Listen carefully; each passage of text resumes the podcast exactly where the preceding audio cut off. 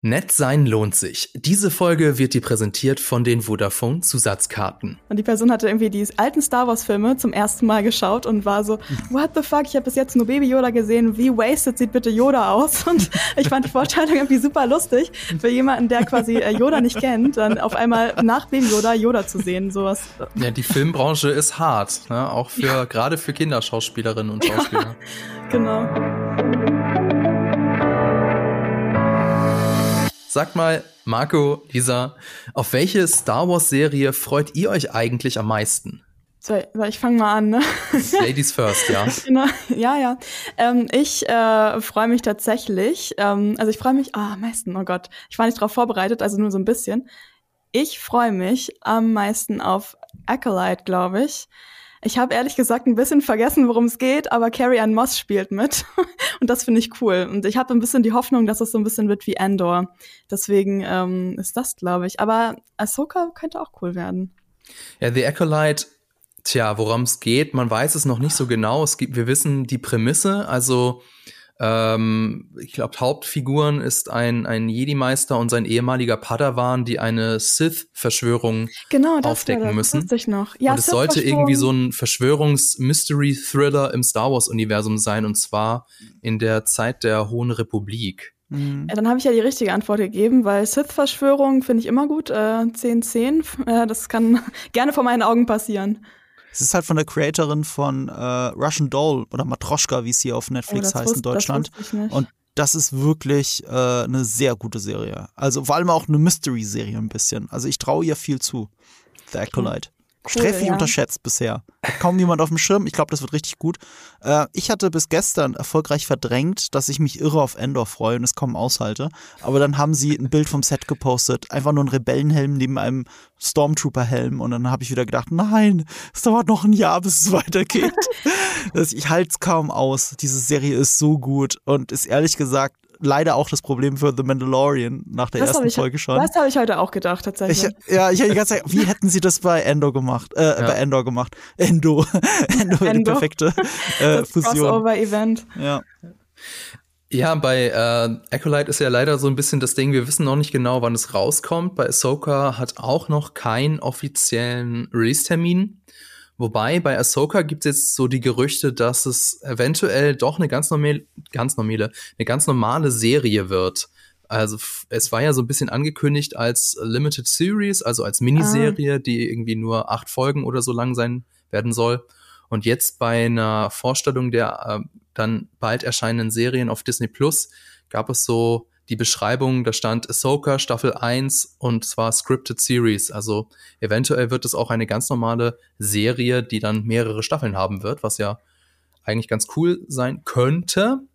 Ja, The Acolyte ähm, wird aber wahrscheinlich 2023 nicht mehr erscheinen. Da müssen wir schon sehr viel Glück haben. Sie sind zumindest noch am Drehen, wenn ich das richtig verstanden habe. Ja, aber dann ist Ende des Jahres ja möglich. ja, ja, also ich bin, ich muss gestehen, so mit, mit Filmen, da, da kann ich das so einigermaßen einschätzen, wie so die Produktionszyklen sind. Bei einer Serie weiß ich das nicht genau. Mhm. Ähm, was aber auch noch ganz interessant sein könnte, ist Skeleton Crew. Und da sind die Dreharbeiten zumindest schon abgeschlossen. Also Stimmt, die Serie ja. könnte auf jeden Fall in diesem Jahr rauskommen. Das soll ja eine, eine Serie werden, die so ein bisschen an die 80er Jahre Kinderfilme erinnern soll, also The Goonies oder also irgendjemand hat es auch als Stranger Things im Weltall beschrieben, was ja ah, ganz cool sein könnte. Und vor allem, es spielt also ungefähr auch an derselben Zeit wie The Mandalorian. Das heißt, keine Jedi oder hoffentlich keine Jedi. Und äh, das finde ich auch ganz interessant. Und generell finde ich auch diesen Zeitraum interessant. Das heißt, Mando könnte da auch vorbeischauen. Mando kommt jetzt einfach in jeder Star Wars-Serie so vorbei. Es gibt immer so eine Mando-Episode in jeder Serie. Ja, er, er kapert quasi jede Serie, meinst du? Genau, ist so, hallo, hier bin ich wieder. Man darf nicht unterschätzen, wie beliebt er ist. Ich habe gestern ja. auf, äh, was waren das, die Instagram-Story von IGN was, glaube ich.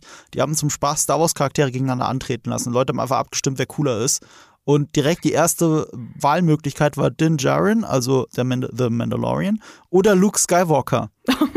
und ich, ich, als ich abgestimmt habe, hat Luke Skywalker nur um zwei Prozentpunkte oder so geführt. Krass. Also war ja. wirklich so 49, 51 oder so Prozent. Also, äh, wow. Die Leute haben aber halt auch eine sehr kurze Aufmerksamkeitsspanne. Also will da gar kein Fremdschämen, Fremdschämen machen, ich auch. Ich kann mich nicht daran erinnern, was ich gestern zu Mittag gegessen habe.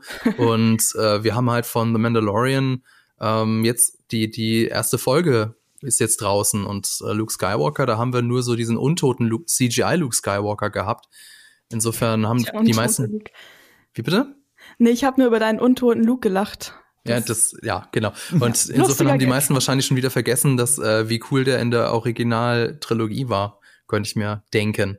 Naja, also ähm, ja, da gibt's viel, über das wir reden könnten, aber dafür sind wir nämlich gar nicht hier. Wenn ihr euch mehr für die äh, kommenden Serien und vielleicht auch um, über die kommenden Filme informieren wollt, dann habe ich da ein YouTube-Video für euch. Das heißt, 2023 wird galaktisch für Star Wars-Fans. Das packe ich euch noch unten in die Show Notes. Ansonsten würde ich sagen, herzlich willkommen zu einer neuen Folge von Die Quadrataugen, eurem Film- und Serienpodcast, powered by Vodafone. Mit dabei sind Lisa Oppermann, Co-Moderatorin auf GigaTV Mac. Hallo. Hallo. Und Marco Risch, ebenfalls Moderator von GigaTV Mac und von Nerdkultur. Hallo Marco. This is the way. This is the way, genau. Also, ich habe es jetzt schon mehrfach angeteasert. Wir wollen in dieser Folge über die erste Folge von der dritten Staffel von The Mandalorian reden. Wir haben sie heute Morgen ganz frisch geguckt. Die Eindrücke sind noch sehr frisch. Ja, und ähm, es ist ja tatsächlich so, dass die zweite Staffel vor über zwei Jahren rausgekommen ist. So lange ist das schon wieder. Also her. die erste Folge am 18. Dezember 2020 war das. Ähm, es kommt uns wahrscheinlich nicht ganz so lange vor, weil dazwischen ja noch The Mandalorian 2.5 war, nämlich äh, Boba Fett. die, die, die, das Buch von Boba Fett. Äh, das war ja am 26. Januar 2022. Insofern ist die, kommt uns die Pause nicht ganz so lang vor. Aber jetzt ist es endlich soweit. Jetzt hat äh, The Mandalorian wieder seine eigene Serie. Jetzt hat Mando seine eigene Serie. Und jetzt werden wir in acht Folgen im Wochenrhythmus erleben, wie es mit Din Djarin und Grogu weitergeht bis zum Staffelfinale am 19. April 2023. Aber bevor wir darüber reden, wie uns jetzt diese erste Folge der dritten Staffel gefallen hat, erstmal ein wenig Werbung. Habt ihr in letzter Zeit besonders viele Komplimente bekommen? Das kann an der neuesten Vodafone-Aktion liegen.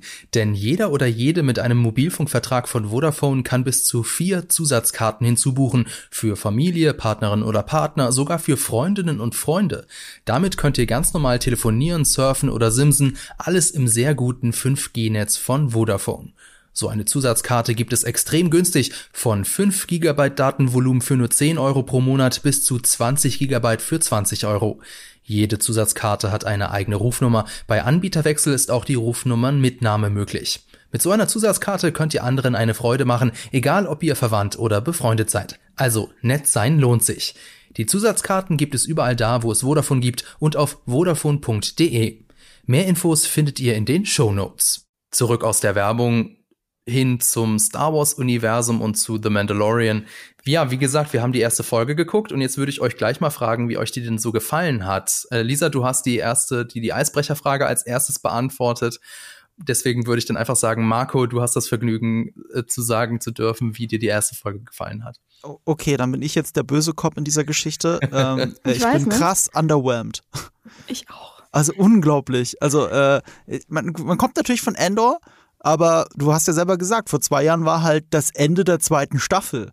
Und das ist halt eine äh, Gänsehaut-Star Wars-Episode gewesen äh, mit dem untoten Luke Skywalker. Und es hat trotzdem funktioniert und es war geil. Und dazwischen war aber auch The Book of Boba Fett. Und The Book of Boba Fett war halt. Das kommt ja jetzt insgesamt nicht so gut an. Das ist jetzt keine unique Meinung.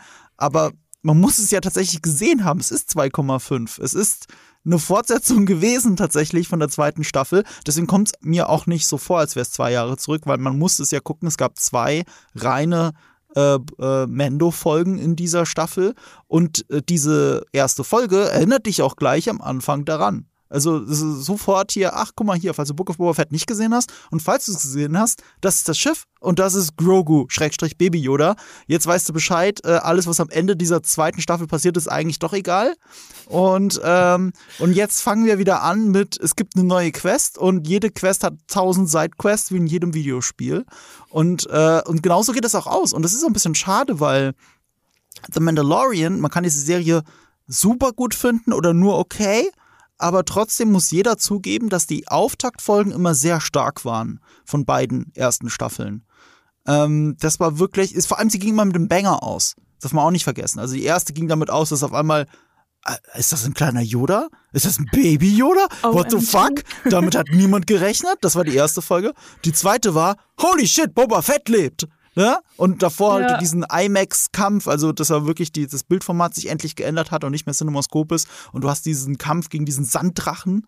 So, das, das war die erste Folge der zweiten Staffel. Und am Ende steht da auf einmal fucking Boba Fett. Und hier ist es wirklich so, das kann man schon mal vorwegnehmen. Ja, äh, übrigens, es gibt jetzt tausend andere Quests und er geht jetzt los. Im wahrsten Sinne des Wortes. Es geht jetzt los. Das ist die erste Folge. Und das, das war underwhelming. Vor allem, wenn man sieht, dass die Zeit, ich glaube, 38 Minuten ähm, ich habe gedacht, da passiert irgendwas super krasses in dieser Folge, einfach wegen der Länge, weil äh, Boba Fett ist ja, glaube ich, traditionell 30 Minuten plus. Also mhm. kann auch mal viel länger sein, aber alles, was über 30 Minuten ist, denke ich immer, gehe ich immer davon aus, dass eine Folge was zu erzählen hat. Und die ist halt deutlich über 30 Minuten, aber ich habe natürlich die Credits nicht mit eingerechnet und alles. Mhm. Und wie viel sie mir erzählen, was im Book of Boba Fett passiert ist. Und deswegen sehr underwhelmed, leider. Ich frage mich, also ich freue mich auch immer, dass die Folgen so lang sind und dann ist tatsächlich, wie du gesagt hast, die Credits sind irgendwie so gefühlt fünf Minuten. Äh, also da schummeln sie ja ein bisschen bei den Disney Plus Serien. Wobei bei The Mandalorian, da sieht man ja dann in den Endcredits die, ähm, die das Artwork. Mhm. Das ist natürlich immer ganz cool, wie sie sich ja. das so gedacht haben und wie es dann letztlich in der Serie aussieht. Ähm, aber klar, also die längsten Folgen hat The Mandalorian nicht. So, Bad Cop, Good Cop, Lisa, oder du hast schon eingeworfen, so ganz begeistert warst du auch nicht? Nee, ich bin nicht der Good Cop. Ich bin der, ich habe genau dieselbe Meinung wie Marco Cop irgendwie. Ich sag jetzt, glaube ich, nichts sonderlich Neues. Also ich war auch echt underwhelmed irgendwie. Ich hätte auch mehr erwartet für eine erste Folge.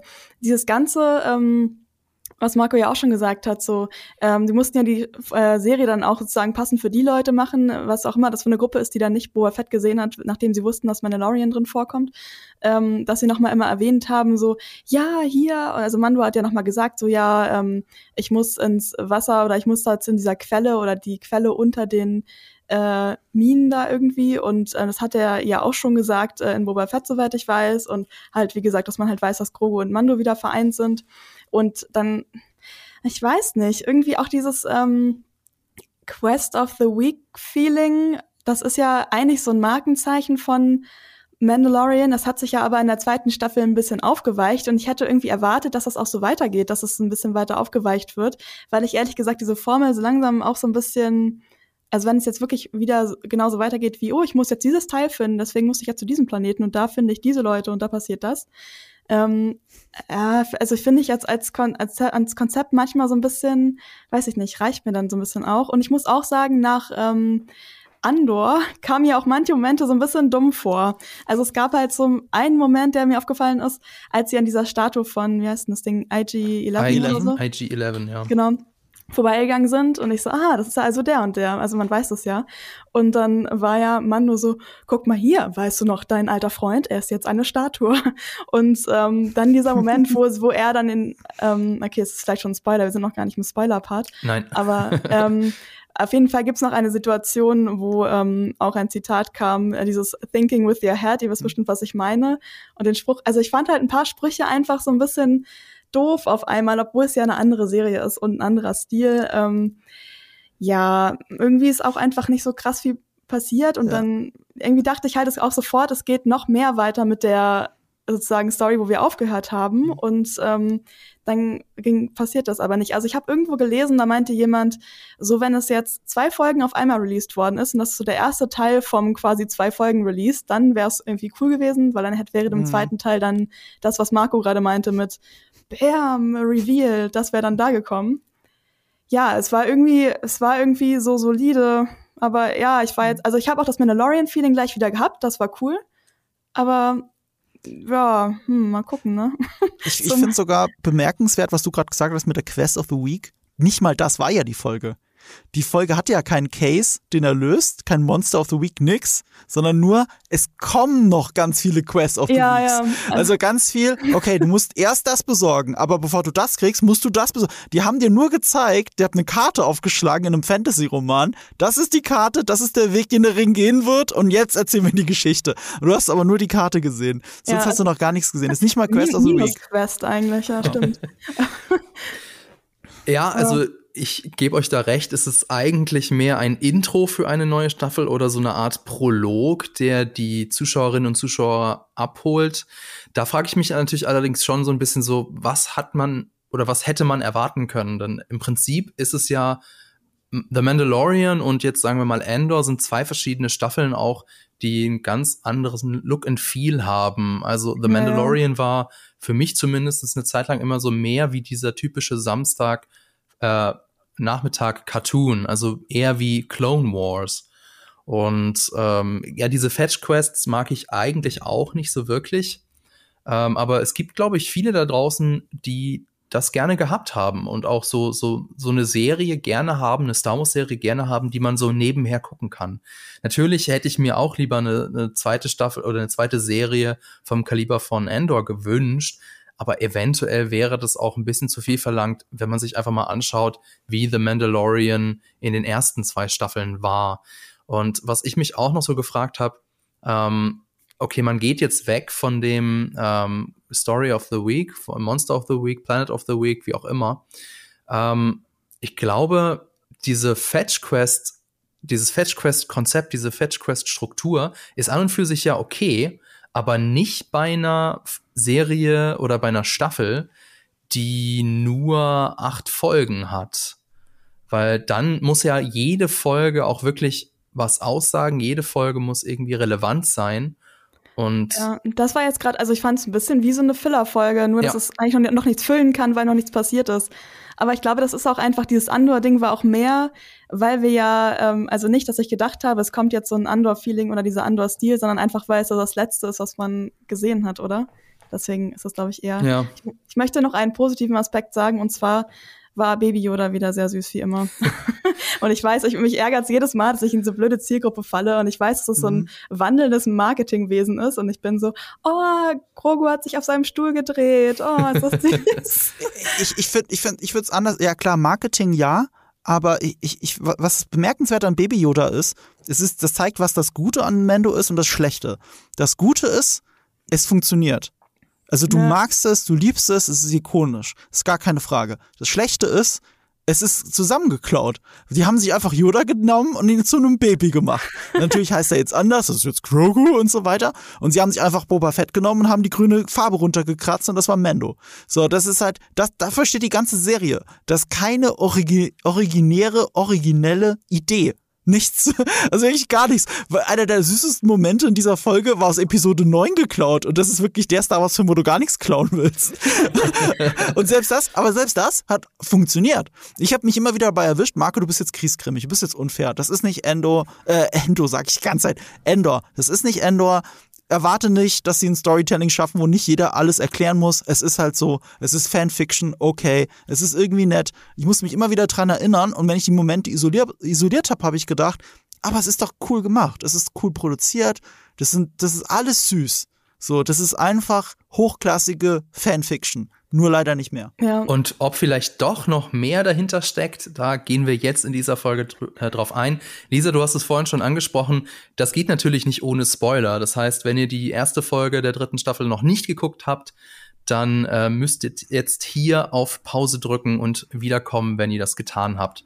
Ansonsten war das jetzt eure Spoilerwarnung und jetzt geht's los. Ich wollte vielleicht noch ganz kurz die Ausgangslage so ein bisschen zusammenkramen, weil ja, wie gesagt, die äh, Staffel 2 ist schon zwei Jahre her. Also Mando und Grogu sind wieder vereint. Das haben wir ja im Finale von das Buch von Boba Fett gesehen. Mando ist auf dem Weg nach Mandalore, also eigentlich, habe ich zumindest gedacht, um sich von der Schande reinzuwaschen, dass er seinen Helm ab abgenommen hat. Und äh, er wird also quasi auf Bo-Katan Kreese treffen der hatte ja dummerweise im zweiten Staffel den Darksaber versprochen. Und ähm, ja, äh, das hat er nicht ganz einlösen können, deswegen ist die auch nicht so gut auf ihn zu sprechen.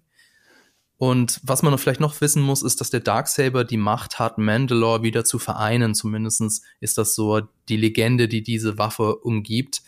Aber Mando kann die Waffe noch nicht führen. Das haben wir in das Buch von Boba Fett gesehen, weil er sich dieser Verantwortung noch nicht stellen will. Das ist so ein bisschen so das, äh, das Vorgeplänkel und jetzt geht's los. Äh, es geht los mit einem, ja, Krokodilangriff auf die Kinder der Watch auf einem äh, nicht benannten Planeten. Wir sehen erst so eine Art Initiationsritus mit einem neuen Mandalorian, der noch keinen Helm hat. Dem wird dann der Helm aufgesetzt. Und dann ähm, greift eben dieses Krokodilwesen an und Mando rettet den Tag mit seinem Naboo Starfighter. Und dann passiert etwas ganz Seltsames. Und zwar, wir haben eine Szene, in der Mando nochmal mit der Schmiedin spricht und ich hatte die ganze Zeit so ein Déjà-vu, so, aber das wissen wir doch schon alles, mehr oder wissen weniger. Wir auch. also das ist doch jetzt, ist das jetzt nur, um den Status quo nochmal zu erklären? Was ja auch wieder so absurd ist, weil wir reden hier ja über eine Serie bei einem Streaming-Service. Das heißt, wenn du jetzt nicht weißt, was jetzt ähm, passiert ist, dann guckst du dir halt die letzte Folge nochmal an. Und sie haben ja vor der Folge nochmal mhm. eine ein Recap davor geschnitten. Ich weiß nicht, ob ihr euch das angeguckt habt. Das ja. haben sie ja extra für diese Folge so, also die Story Beats haben sie wiederholt, die man unbedingt auf dem Schirm haben muss für diese Folge. Und deswegen war das sehr absurd. Also es fühlte sich so doppelt gemoppelt an. Ähm, was meint ihr, warum die das gemacht haben? Naja, weiß ich nicht. Einfach vielleicht denken sie, wir sind alle so ein bisschen doof. also einfach um sicher zu gehen, dass wirklich, wirklich, wirklich alle abgeholt wurden. Vielleicht auch, weil ich weiß ehrlich gesagt gar nicht, wie Boba Fett gelaufen ist, aber vielleicht hatten sie auch ein bisschen Angst, dass Leute ähm, halt Boba Fett dann nicht gesehen haben könnten, äh, weil dann so quasi kommuniziert worden ist, dass es halt nicht so die geilste Serie ist. Und ähm, aber ich kann mir auch vorstellen, dass, also wenn jetzt die Staffel wirklich halt ja in die Richtung geht, also es geht ja, wird jetzt ja um die Mandalorianer gehen, dass es einfach nochmal so als diese Grundfeste nochmal etabliert worden ist. Aber ich finde es auch ein bisschen komisch, dass sie es wirklich nochmal genauso gemacht haben. Aber ich war auch so, wait, das wissen wir doch schon alle. Tja, vielleicht denken sie aber auch wirklich einfach, sie müssen uns das nochmal noch mal ins Gehirn äh, mhm. zurückbringen.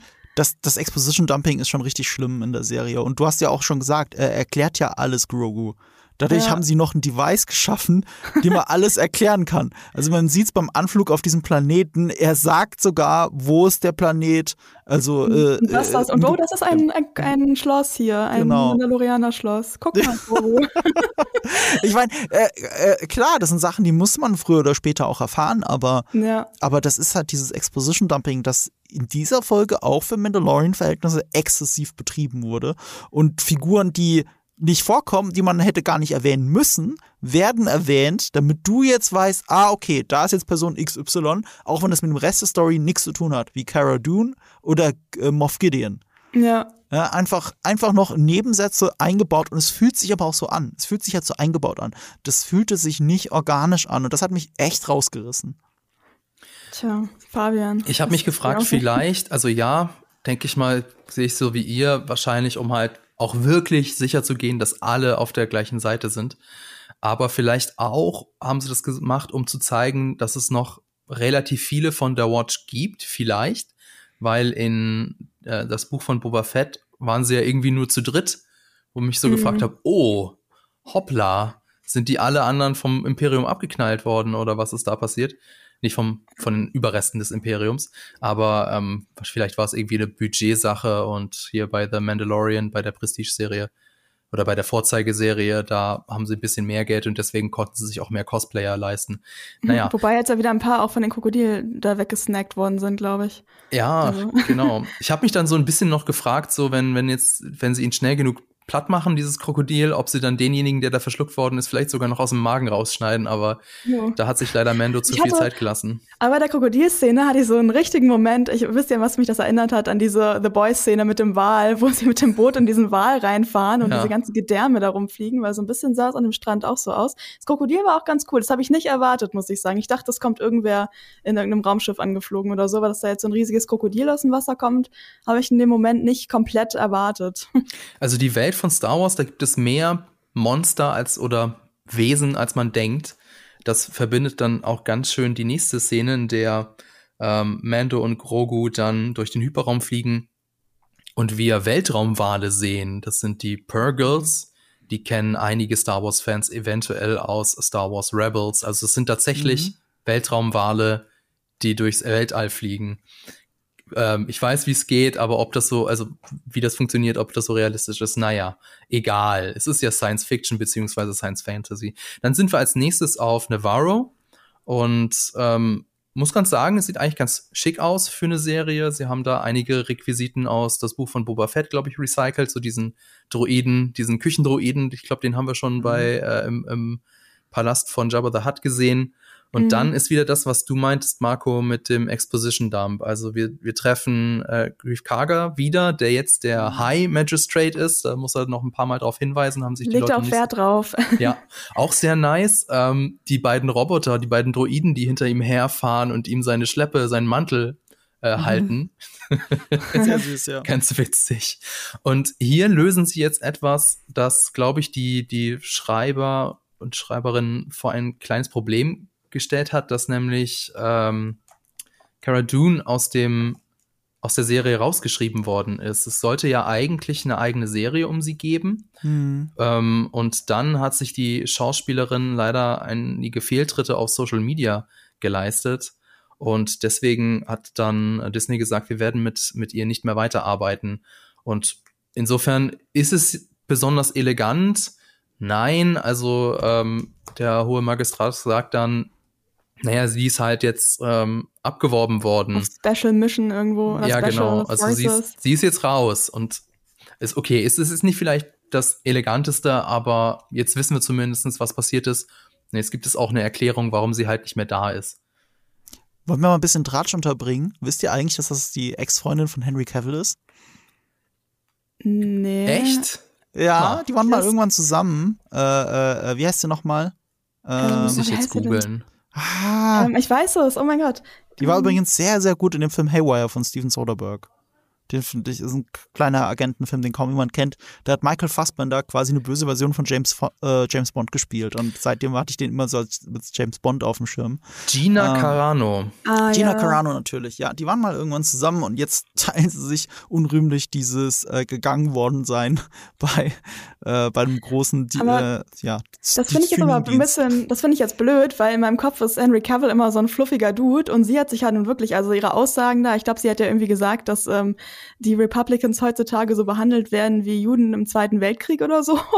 ähm, also das finde ich halt schon, irgendwie passt das für mich nicht zusammen, so so eine Aussage und dass sie dann mit so einem fluffigen Dude mit Henry Cavill da ich, zusammen war. Ich, ich glaube generell, also ähm, politische Überzeugungen, und da geht's ja eher um rein um politische Überzeugungen, ähm, kannst du nicht immer eins zu eins mit dem Charakter widerspiegeln. Petro Pascal hat auch in dieser schwierigen Phase von ihr ähm, auch immer wieder beteuert, was für ein netter und guter Mensch sie ist.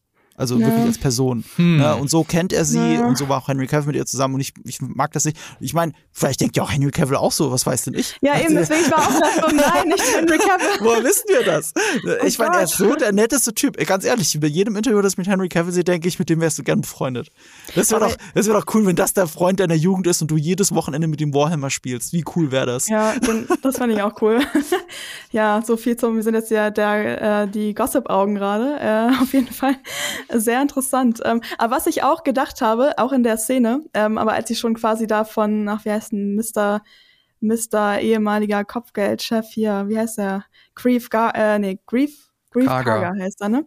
Ähm, äh, da sind die doch in dem quasi Büro von ihm und dann sagt doch so Mando so zu ihm, uh, by the way, his name is Grogu und er sagt so, if you say so. Und ich habe mich gefragt, ob John Favreau das extra eingebaut hat, weil Leute ähm, Grogu immer noch Baby Yoda nennen und dass er jetzt quasi in der Serie jetzt endlich mal klärt, dass es wirklich ähm, in Grogu ist. Das ist schon sehr meta, ne? Das hast du schon gemerkt. Nochmal äh, hier dieses, äh, er heißt definitiv Krogo für alle, die es vergessen und verpasst haben, weil die nennen ja, ihn so, alle nennt ihn so, Leute. Hört auf ihn Baby Yoda zu nennen. Ich, ich, werde das auch nicht ablegen. Also ganz ehrlich, weil das war doch die Idee dahinter. wir haben sich ja nicht gedacht, ist. wir haben eine Idee für einen coolen, für eine coole Figur und die heißt Grogu. Wie soll die aussehen? Keine Ahnung. äh, hm, kein, äh, ich glaube, wir haben sonst keine Idee, nehmen wir halt Yoda. Nee, sie haben sich zuerst Yoda als Baby ausgedacht und dann einen Namen drauf gestülpt, weil das ist ja nicht Yoda. Ich habe letzten. Oh, ich sag immer, sorry, ich, ich sag immer, man darf nicht vergessen, ähm, ich, ich, hatte, ich hatte kurz bevor die Serie rauskam so ein Theorievideo, dass The Mandalorian eigentlich Boba Fett ist. dass das das große Mystery ist. Und das haben sie schon mit der ersten Folge debunked und ich kam mir richtig doof vor. und mittlerweile, aber mittlerweile muss ich kurz reingrätschen, weil wir haben, äh, wir haben äh, zeitgleich auf GigaTV Mac auch ein Video dazu gemacht und ähm, ich weiß nicht mehr genau, wie wir haben uns ja damals abgesprochen mhm. und deswegen wusste ich ja, okay, du siehst es so und ich sah das anders. Mhm. Und ähm, normalerweise hast du ja eigentlich immer recht mit allem, was du so äh, spekulierst und so. Und da hattest du einmal Unrecht und ich hatte recht mit meinem. Ja, aber das, das, das Verrückte ist, ja, ich hatte Unrecht für die Serie, aber ich hatte recht für das Konzept weil äh, der Zwischenzeit hat John Favreau mittlerweile verraten, dass er die ersten vier Folgen Mandalorian schon geschrieben hatte. Und wegen einem gewissen anderen Film, der in Entwicklung gerade war, nämlich ein Boba Fett-Film, musste er den Film verändern. Und äh, und damit er hat es nie richtig, also er hat es nie bestätigt bestätigt, aber er hat es sehr deutlich gesagt, das war eine Boba Fett-Serie, aber ich durfte sie nicht machen, ich musste es ändern. Und deswegen ist es auf einmal Mand äh, ist es Mando geworden. Doch, also, das dachte man ja auch immer erst, ne, dass es eine Boba Fett-Serie zuerst erst geben wird, weil alle ja den Charakter so cool fanden. Die Boba Fett-Serie war auch in Entwicklung. Also im Boba, ja, ja. Äh, erst war es ein äh, Film, dann war es doch eine Serie, aber dann gab es ja schon Mandalorian, das wäre wieder zu, zu, zu, gleich gewesen und so weiter. Und irgendwann haben sie es gelassen und dann hat einfach John Favreau selber seine Boba Fett-Serie gemacht. Ja. Aber äh, tatsächlich, The Mandalorian hat angefangen als eine Boba Fett-Fantasie von John Favreau. Und wenn du auch nur die ersten vier Folgen wirklich ganz genau anschaust und du musst halt die Flashbacks natürlich ausblenden, natürlich ist das, ist das ein Redemption-Arc für Boba Fett. Ja, ich muss jetzt noch mal ganz kurz meine Baby Yoda Story von eben erzählen, auch wenn es nicht mehr passt. Und zwar habe ich so ein Letterbox Review gesehen von jemandem und die Person hatte irgendwie die alten Star Wars Filme zum ersten Mal geschaut und war so, what the fuck, ich habe bis jetzt nur Baby Yoda gesehen, wie wasted sieht bitte Yoda aus? Und ich fand die Vorstellung irgendwie super lustig für jemanden, der quasi äh, Yoda nicht kennt, dann auf einmal nach Baby Yoda Yoda zu sehen. So was, was ist das bitte für ein, für ein Unterschied? Du bist so an so einen fluffigen kleinen Yoda gewöhnt und dann kommt auf einmal so Normal Yoda reingeblasen Blaster. Ja, die Filmbranche ist hart, ne? auch für ja. gerade für Kinderschauspielerinnen und Schauspieler. Ja, genau.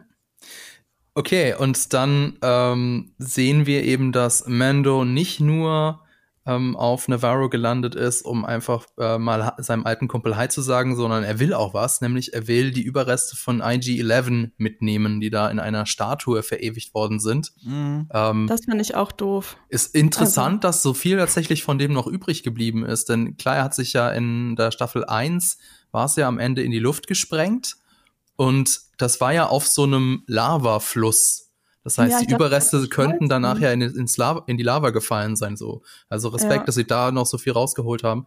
Und Mando wissen wir ja, der ist, also hat eine inhärente Abneigung oder Skepsis gegenüber Droiden und deswegen sagt er, wenn ich einen mitnehme, dann nur den. Und jetzt sind wir bei dem, bei der Fetch Quest, äh, die Marco angesprochen hat, denn natürlich ist IG-11 ähm, kaputt und Zufälligerweise gibt es in Navarro die besten Droidenschmiede oder Droidsmiths heißen sie mhm. im Englischen. Das sind die bekannten Ancellaner, also die Rasse Babu von Fricks. Babu Frick aus Episode 9. Aber das war schon Babu Frick, oder?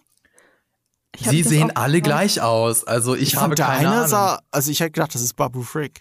Sie werden von der gleichen Frau ge ähm, gevoiced. Also die, Aha. die, dieselbe, Charlie die auch Henderson. Babu Frick ähm, ihre Stimme geliehen hatte, die vertont auch die. Also vielleicht sehen die halt alle gleich aus. Keine Ahnung. Ich bin ich hier Ancelana rassistisch, gebe ich gerne zu. Ich finde, Charlie Henderson macht so random Sachen manchmal irgendwie. Also, wer, wer ist das? Das ist die, die die maulende Myrte bei Harry Potter spielt. die ist das? Ja, die spricht Okay, das ist cool. Das, das ist ein cooler Fun Fact. Das wusste ich nicht. Ja, das ist super lustig. Die maulende Myrte. so, die maulende Myrte im Star Wars-Universum. Ja, genau. Nee, und die Ancellaner sagen, dass sie IG-11 nicht so ohne weiteres reparieren können. Sie brauchen ein Memory Circuit oder ein Gedächtnisschaltkreis. sie, sie, brauchen ein Teil. Ja, genau. genau. We need, äh, wie heißt das? Was? Ja, dieses, Mem nee, dieses Ding, was man, ähm, ein McGovern. Wir brauchen einen McGuffin. Ja, ja, ja, ja, aber das ist nicht mal der einzige. Das ist ja so verrückt. Ja. Äh, es ergibt doch auch gar keinen Sinn. Also, wenn das jetzt ein Speicherplatz ist, der die ganze Zeit nicht an, äh, gut, ich weiß, Space-Technologie und sowas, ne? Aber wenn das jetzt nicht die ganze Zeit am Strom war, die Daten sind doch jetzt verloren. Und vor allem die sind hat doch jetzt verloren. Hat nicht vorher mal irgendwer versucht, den zusammenzubauen? Haben den, da, wenn die den schon so rausgezogen haben und der in so einer guten Verfassung war, ja. haben die dann einfach waren so, nein, du willst das eine Statue, so dich fässt jetzt niemand mehr an. So, ja also, hä? Ich, habe mir auch gedacht, was für Arschlöcher sind das eigentlich, ja. die auf diesem Planeten leben? Die hätten ihm das Leben retten können. Stattdessen, nee, es ist zu, es ist zu aufwendig, machen wir nicht. Ja, aber gut, im Endeffekt. Ich, ich sehe das genau andersrum. Ich sehe das eher so, naja, der hat sich geopfert für seine Freunde. Also er hat mhm. sein Leben mit, äh, also selbstbewusst, mit einer selbstbewussten Entscheidung beendet. Und jetzt wird er quasi wieder aus, also ins Leben zurückgeholt mit Gewalt.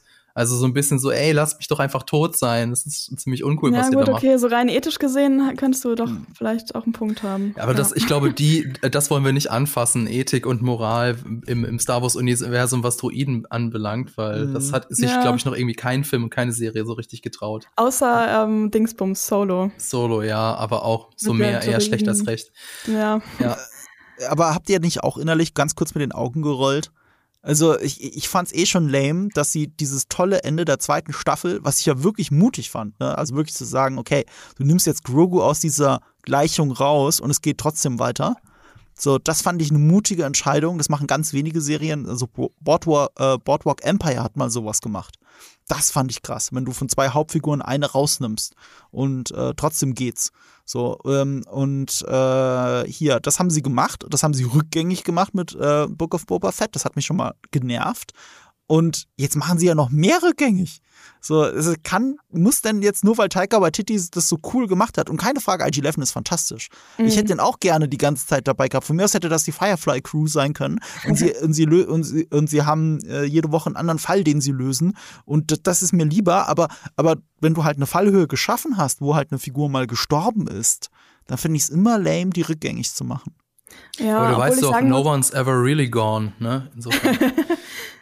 Ja, aber ich muss sagen, ich habe auch nicht damit, also ich habe mir irgendwie schon gedacht, auch nach Staffel 2, dass sie ähm, Baby Yoda irgendwie wieder zurückholen werden, weil dafür ist diese Dynamik von Baby Yoda und Mando halt einfach zu sehr, funktioniert dann quasi doch zu mhm. gut und irgendwie auch wenn er schon, sag ich mal, so ein Fluff ist oder jetzt zu so einem äh, mhm. äh, Storytelling-Device ein bisschen verkommen ist in der ersten Folge, ähm, erzählt er ja doch ein bisschen auch immer was noch über den Mandalorianer irgendwie so, also auch äh, seine Entwicklung und dass er ihn dann doch so langsam akzeptiert und sozusagen so sein, sein Vater, seine Vaterfigur wird. Das, das wollen die Leute ja irgendwie auch sehen, deswegen dachte ich, selbst wenn er mhm. jetzt bei den Jedi ist, da, der wird schon irgendwie zurückkommen.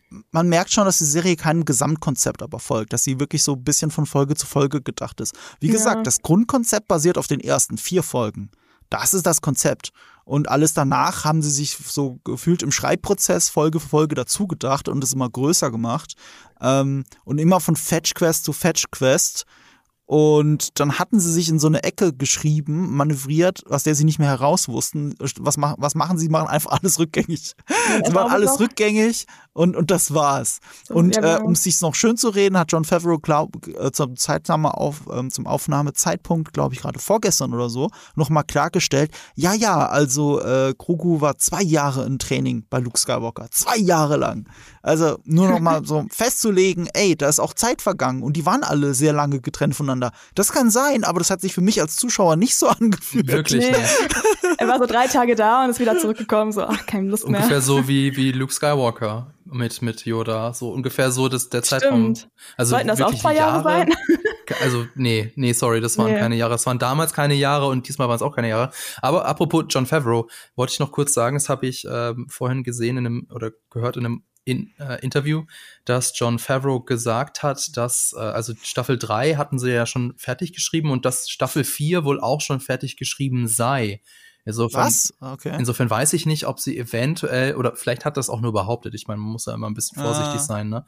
Aber ähm, es könnte sein, dass äh, Disney bzw. Lucasfilm ausnahmsweise mal einen längerfristigen Plan hat. Mal das ist ja sehen. Unglaublich. Oder eine längerfristige Bestellung. Also, ja. weil das ist so mega erfolgreich. Das ist das erfolgreichste, was läuft auf Disney Plus. Und, äh, und, und die wären ja schön blöd, wenn sie ihre, ihre goldene Kuh da nicht so lange merken, wie es nur geht. Für einen Streaming-Service, der selbst für Disney-Verhältnisse gerade ein bisschen struggelt. Mhm. Weil äh, es gibt neuen Content, aber ähm, äh, also die Leute, die es abonniert haben, so wie ich, die haben es hauptsächlich wegen Marvel und Star Wars abonniert. Und da ist ja die Qualitäts ich sag mal, Qualität und auch die Quantität nicht groß genug, um vielleicht auch mit Netflix und Co. mithalten zu können. 100 Prozent, also die ganze Zeit mithalten zu können. Äh, stimmt natürlich auch nicht. Endor ist besser als das meiste, was auf Netflix so in den letzten Jahren rausgekommen ist. Deswegen kann man das nicht verallgemeinern. Mit die besten Sachen auf Disney Plus, aber das fällt mir sehr stark auf, die ich gerade so gucke, die sind nicht von Disney. Die sind von Hulu. Also die Hulu mhm. gehört halt Disney. Oder die sind von FX. Also je nachdem. Also die sind oft gar nicht echte Disney-Produktionen und laufen außerhalb Europas nicht bei Disney Plus, sondern bei Hulu und FX und sowas. Und die sind jetzt aber hier gelandet. Also Fox-Kram und Hulu-Kram. Wie zum Beispiel Welcome to äh, Wrexham von Ryan Reynolds, diese Doku-Serie über den Kauf von diesem walisischen kleinen Fußballverein. Fantastisch. Mhm. Kann ich nur empfehlen auf Disney Plus. Definitiv besser als Mandalorian. Sorry. Sorry, no pun intended. Wow. Ähm, besser als Mandalorian Staffel 3, sagen wir zumindest das. Okay, das kann man vielleicht so Oder, oder hier uh, The Bear die, wo jetzt auch der Hauptdarsteller gerade den äh, Screen Actors Guild Award für den besten Hauptdarsteller gewonnen hat. Das ist ja, ich glaube, eigentlich gar keine Disney-Serie. Es ist eine FX-Serie, läuft aber hier auf Disney Plus.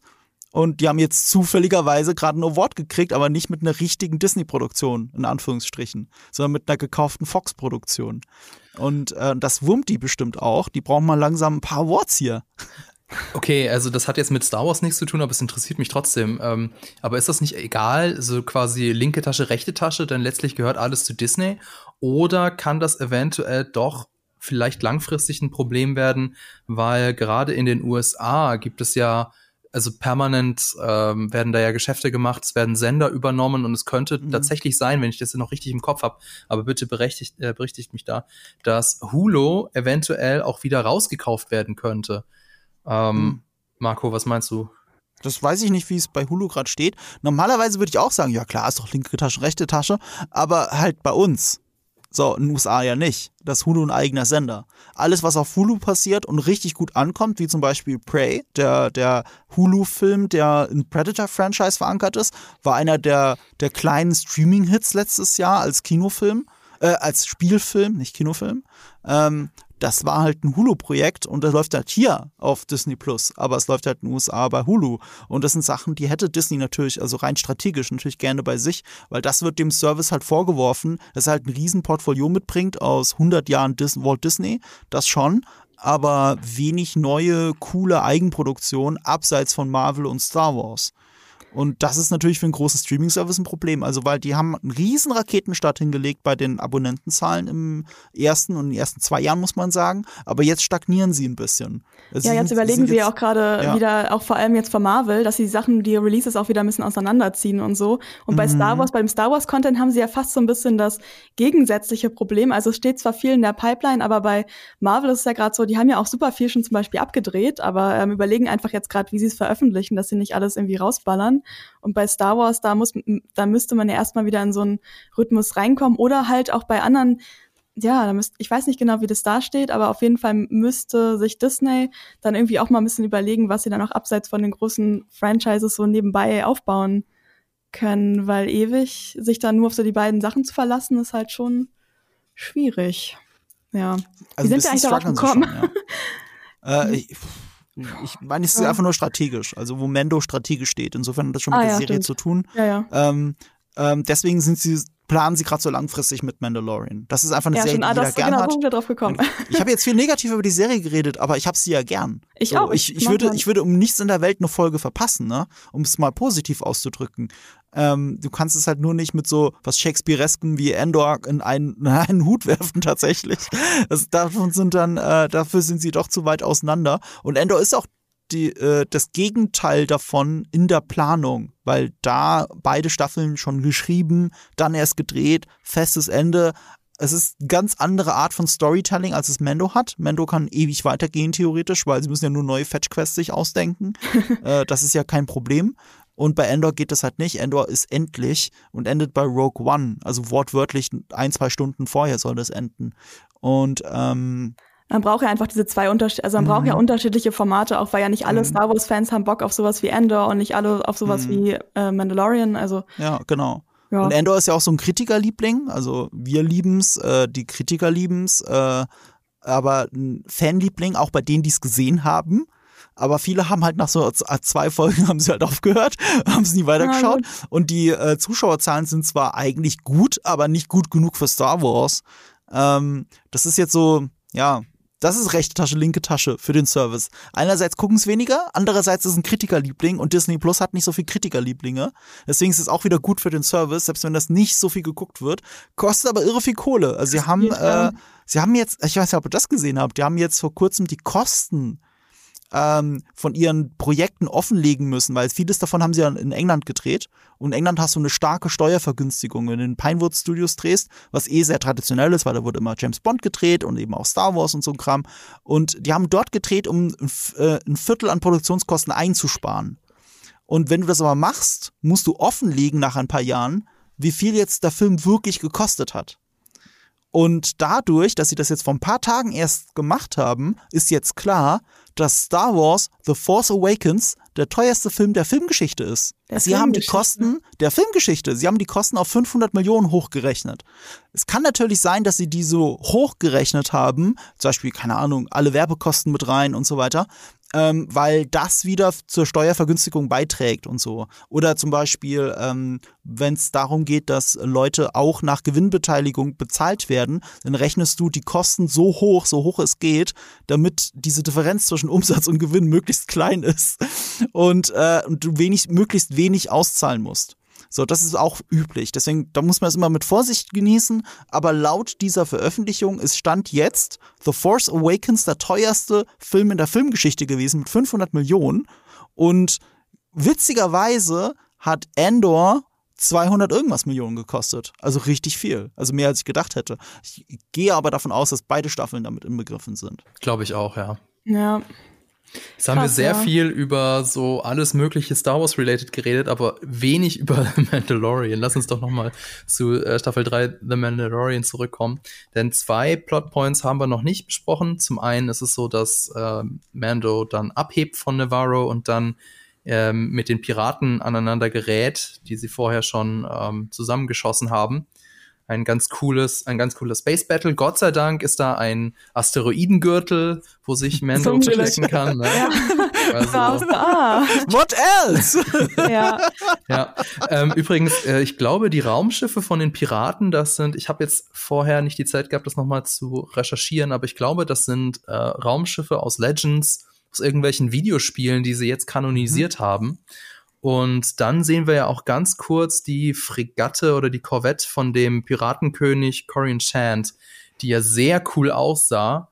Und ich habe mich gefragt, was ist das für ein Raumschiff? Ist das irgendwie ein bekanntes Raumschiffmodell? Weil es sieht so ein bisschen aus wie eine Kreuzung aus Sternzerstörer und Hammerhead Corvette. Mhm. Aber ich habe nochmal nachgeguckt, es ist kein, kein Hammerhead, äh, kein Hammerhead-Korvette. Insofern, wenn ihr da draußen das wisst, was es ist, äh, schreibt uns gerne das mal. Also ich glaube, ihr wisst wahrscheinlich auch nicht, was das für ein Raumschiff ich ist, oder? Ich habe es auch nicht nachgeschaut, aber es wäre auf jeden Fall eine geile Kombi. ich habe sofort überlegt, ob ich es kennen müsste. Also ja. ähm, ich habe es ja auf dem Weg zum Podcast, habe ich die Folge geschaut. Äh, oh, unwürdig, Mendo unwürdig, aber ich schaue sie heute Abend nochmal mit der Freundin. Ähm, das, ist, das, ist ja, das ist ja das Schöne an Mendo. Man kann das wirklich mit dem Partner zusammen gucken in Ruhe und es macht einfach Laune. So, das geht. Und äh, ich gucke das heute Abend nochmal in Ruhe. Aber ähm, mir kam der, also ich glaube, mir kam es nur deswegen bekannt vor, wegen diesem Hammerkopf, wie du gerade gesagt hast. Das ist ja etwas, was kennen wir seit den Rebellen. Das kannten wir mhm. aber auch aus den Klonkriegen zum Teil, glaube ich noch. Bin mir da nicht so sicher. Ähm, und wenn es jetzt einfach nur aus Clone Wars oder Rebels ist, dann würde es mich natürlich nicht wundern, weil irgendwie ist gefühlt alles aus Clone Wars und Rebels, was du siehst. Apropos aus Clone Wars und Rebels, dann kommen wir nämlich zum Planeten Moment Calvala oder so, das Haus Chris, also das Stammhaus von Bokatan Chris. Oh, oh ganz, ganz kurz ja. bei den Piraten bleiben, ganz ja. kurz. Das eine, was mich schon wieder daran geärgert hat, es ist schon wieder ähm, ähm, ein, die nächste Fetch-Quest. Also, also nicht, in dem Fall nicht fetchen, sondern das hier wird nochmal später wichtig.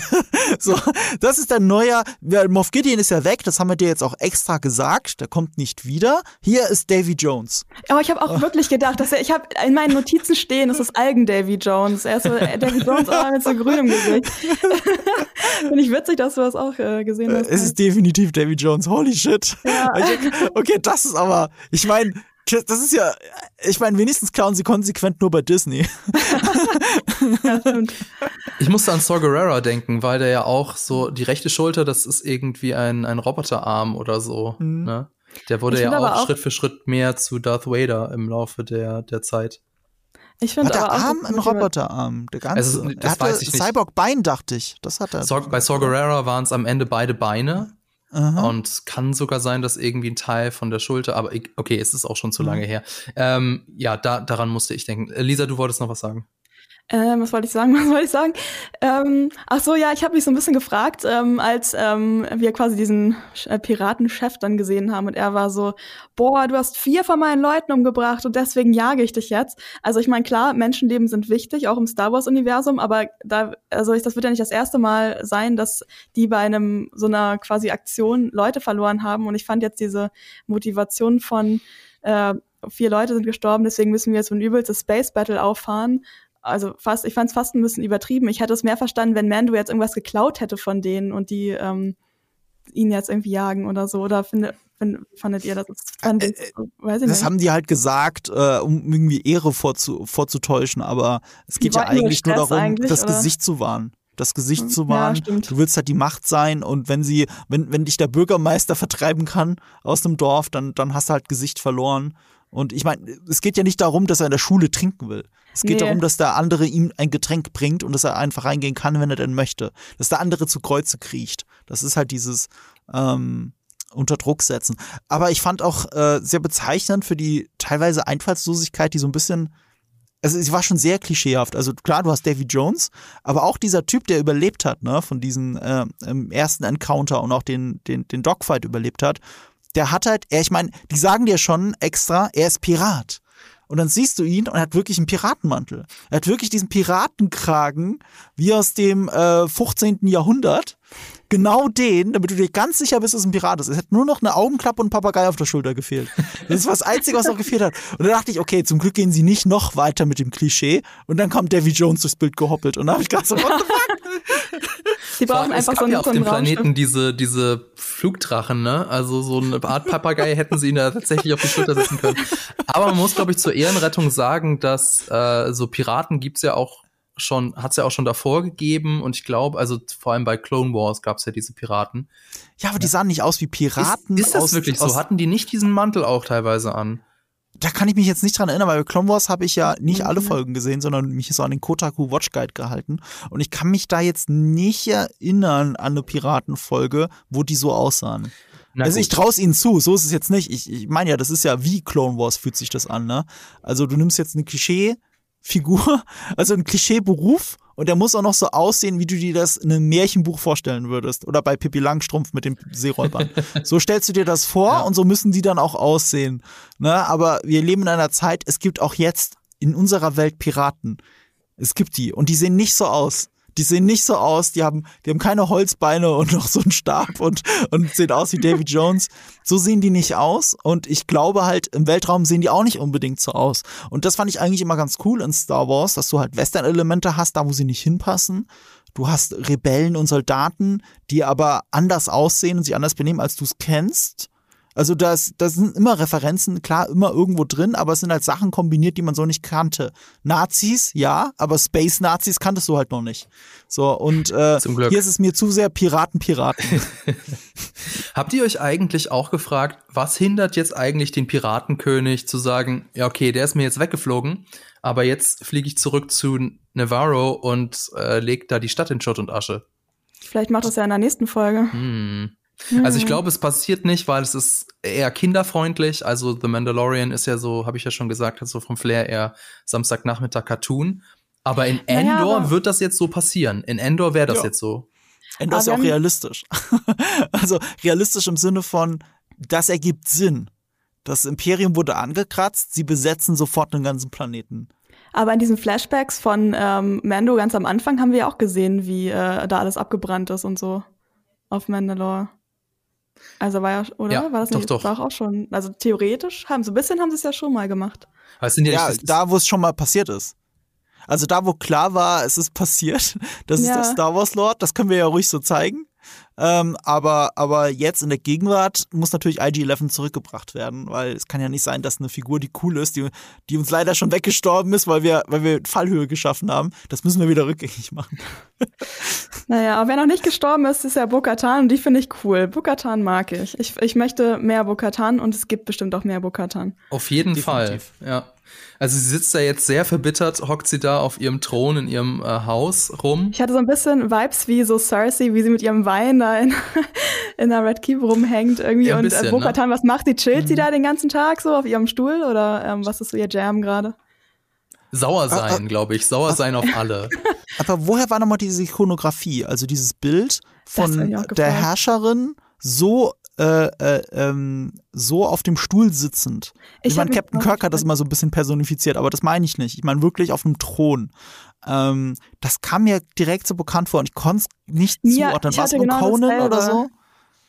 Habe ich nicht gesehen, sorry, weiß ich nicht. Doch, aber ich habe auch gedacht, das habe ich schon mal gesehen. Ich kann jetzt aber auch im Podcast, glaube ich, nicht so schnell drauf kommen. Ja, definitiv hat jemand so auf dem Thron gesessen. Ja. Schreibt uns mal. 1000 Prozent. Menschen da draußen, schreibt uns, wer, wer schon mal so auf einem Thron saß. Das interessiert mich. Ja, ihr, ihr kennt ja, ähm, ich weiß, ihr kennt es bestimmt. Auf Instagram mache ich immer diese Postings gerne zu solchen Serien, die jeder geguckt hat. Ja. Äh, Spoiler ohne Spoiler, immer vier Bilder. Ja. Und, und ich habe zwei, weiß ich schon. Auf jeden Fall der Terminator aus Terminator 1, als er da rumkrabbelt und, äh, und Sarah Connor umbringen will. äh, dann brauche ich auf jeden Fall ein Cartoon-Krokodil. Ich glaube aus Peter Pan oder sowas. Ah.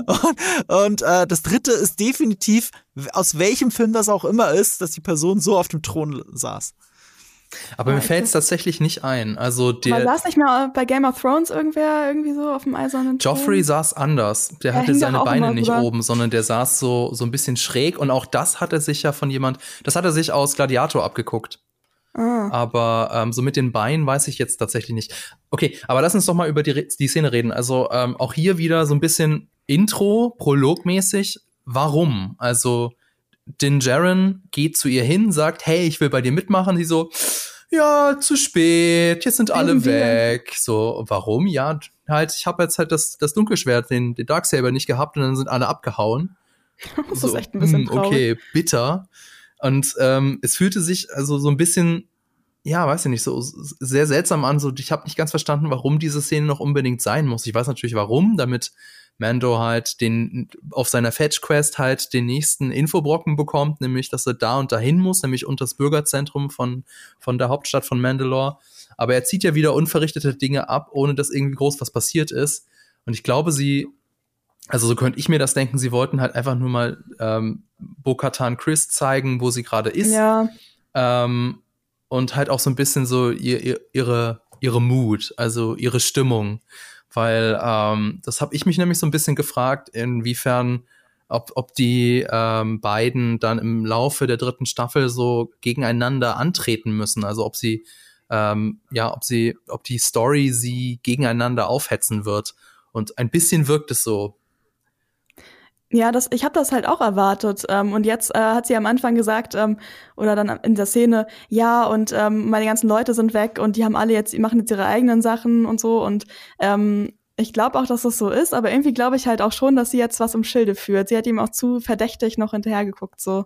Und wegen so, ich, ich krieg dich. Aber ich dachte auch, dass es einer der Main Plotpoints ist, dass die halt gegeneinander kämpfen und sie ihn irgendwie jagt und nicht, dass er bei ihr ankommt und ist so, hey, Bo, Mensch, lass mal was zusammen starten. Also es war, habe ich nicht so erwartet. Vor allem gibt's ja noch diese ganze Kontroverse, dass eigentlich ja sie ähm, ihm gesagt hat, dass er im Prinzip sein Leben lang äh, einer Gruppe von Fanatikern äh, hinterhergelaufen ist oder halt, äh, dass seine Splittergruppe oder seine Glaubensgruppe von Mandalore sozusagen eigentlich Fanatiker sind. Und er ist so, ja, nee, und ähm, er hatte ja auch dann deswegen erst keinen Bock auf sie, glaube ich. Und ähm, jetzt macht er aber ja trotzdem diese ganze Aktion von wegen, äh, ich muss da jetzt ins Wasser und mich da neu taufen quasi.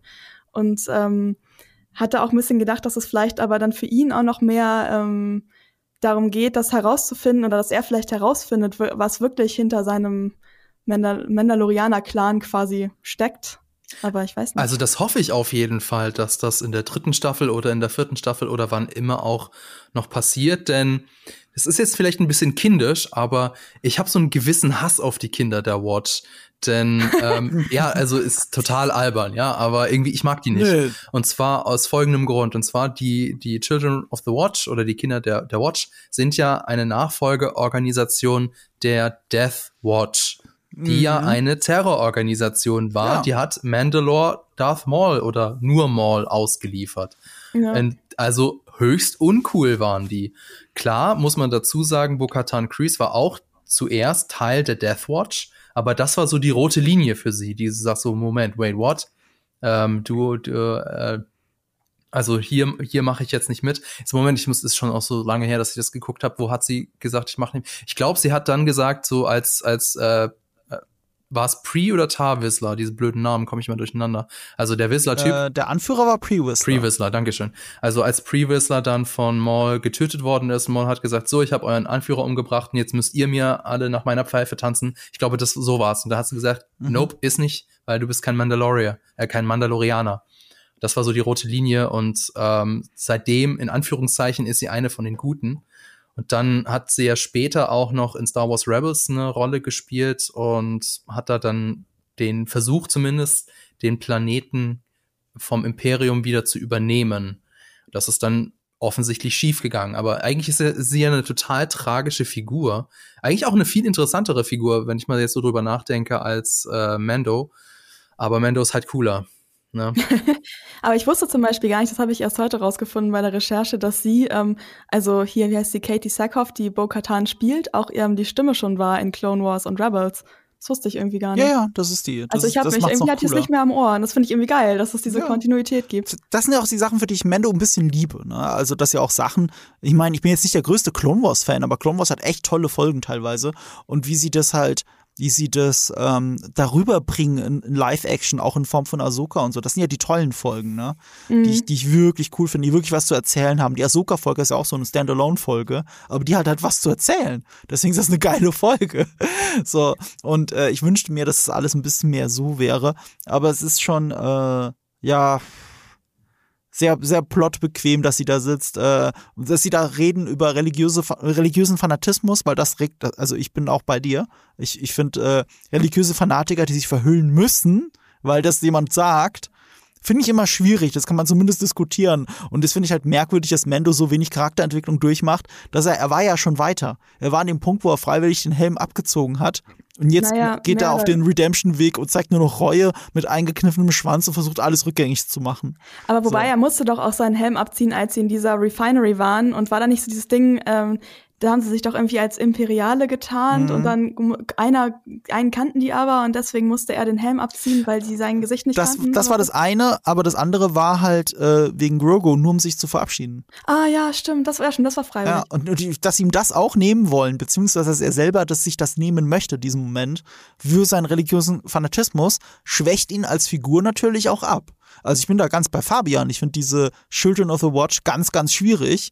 Und äh, wenn da auch eine Bo Katan, die äh, auch nicht rein, äh, reinen Herzens ist wahrscheinlich, wenn die da sitzt und sagt, ey, ey, Moment mal, ihr seid aber religiöse Fanatiker. Das ist nicht cool, was ihr da macht. Vor allem das haben sie schon, sich dem Kampf ja. nicht angeschlossen. Ne? Also so wie ich sie verstanden habe, haben sie sich aus dem. Kampf mhm. gegen das Imperium rausgehalten. Schön rausgehalten. Sie hat das in der Folge auch nochmal betont. Ihr seid doch, ihr seid doch schon abgehauen, lange bevor die, ja, die Purge war. Stimmt, ja. Und jetzt sorry, jetzt, äh, ich habe ich hab so über die, die Kinder der Watch abgerentet, dass ich ganz vergessen habe, warum ich das angesprochen habe. Und zwar, ich habe das angesprochen, weil ich glaube, dass das auch Teil des äh, Staffel 3 Arcs oder vielleicht sogar Staffel 4 Arcs wird.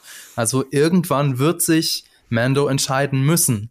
Und eigentlich, wie du gesagt hast, Marco, er war ja schon weiter. Er hat ja schon mhm. seinem eigenen kleinen Clan, dem, dem Mando Grogu Clan, da hat er sich ja schon definitiv dafür entschieden und jetzt rudert er so ein bisschen zurück. Also ähm, bisschen uncool, aber ich denke, früher oder später wird er sich entscheiden müssen und ähm, er wird sich hoffentlich gegen die Kinder der Watch entscheiden. Ja.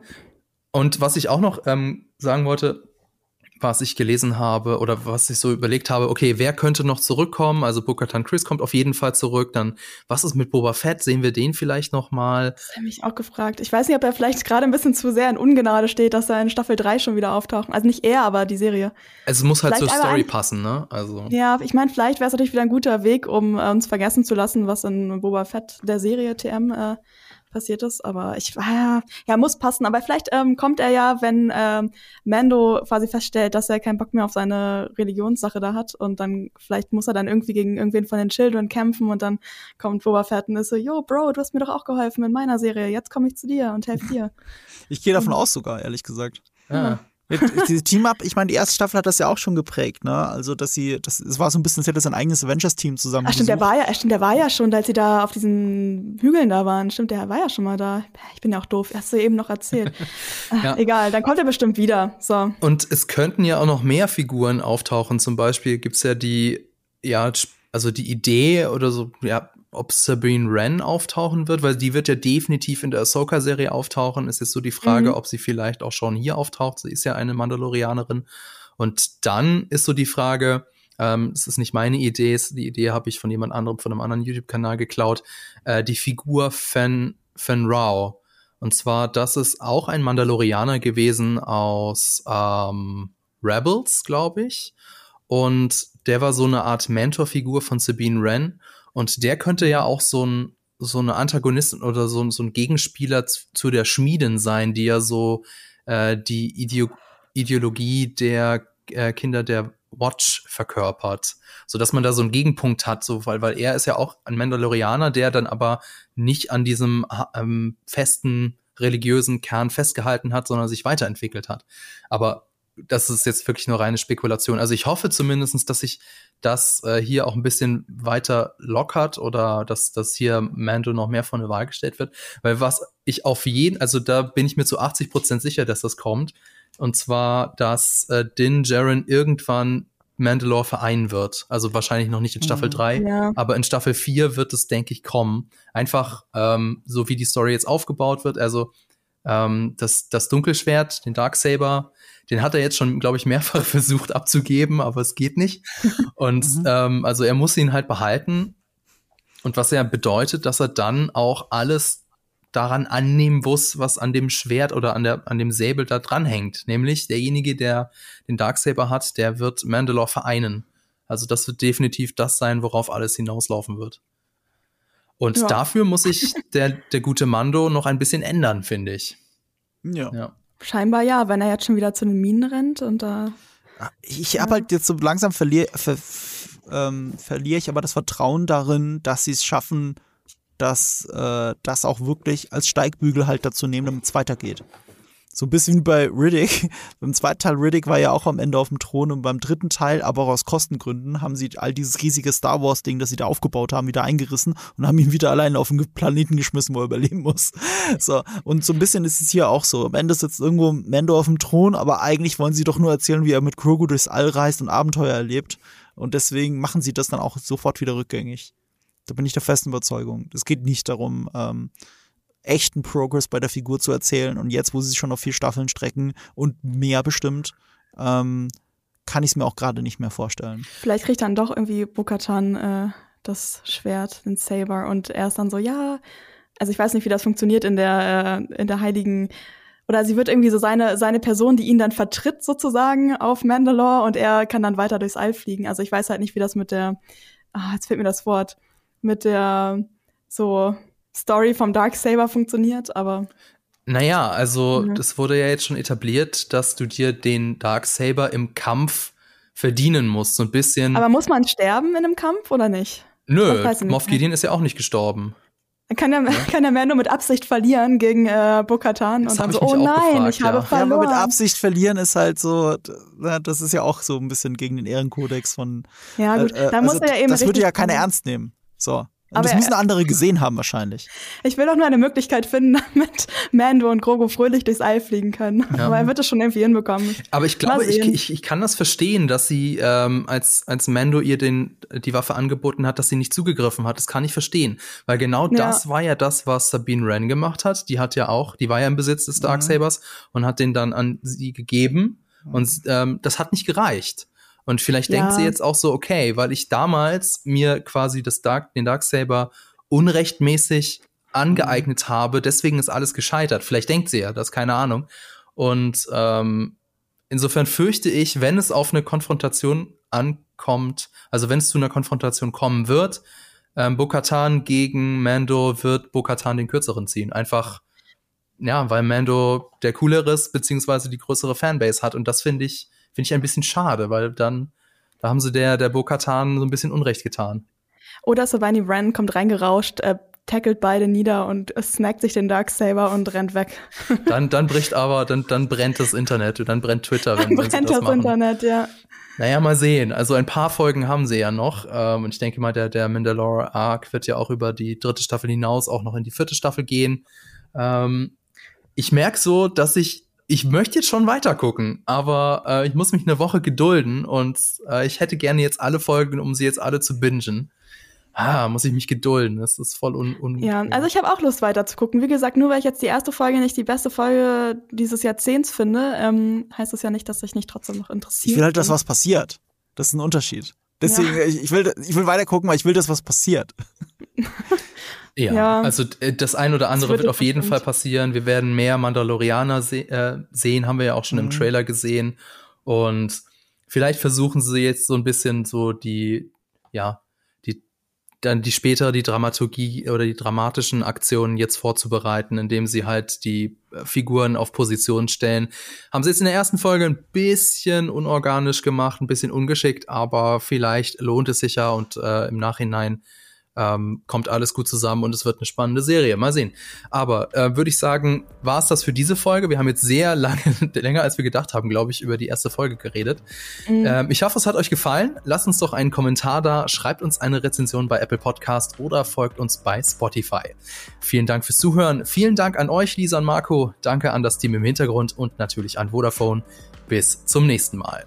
Warte, ich habe noch ganz kleinen Rausschmeißer. Okay. Und zwar, ich habe nachgeschaut. Es ist, also wer so auf dem Thron sitzt, es ist äh, David Bowie in äh, Labyrinth. Oh, habe ich nicht gesehen. Der sitzt da genauso, ohne Fuck. Wahrscheinlich haben es alle von ihm abgeschaut, weil wenn ihr das googelt, ne, Throne Sitting Cool, so diese drei Wörter, so, dann seht ihr tausend Leute, die genauso sitzen wie Bo-Katan auf irgendeinem Thron. Und äh, aus dem Film, ich konnte, ich bin nicht, ich, weißt du, mit Movie und so, ah shit, natürlich Labyrinth. Ich finde es schön, dass du den ganzen Rest des Podcasts darüber nachgedacht hast und das auch noch lösen musstest. Das kommt schön in meine Spoiler ohne Spoiler. Ja, geil. Hast du es jetzt noch gefunden? Cool.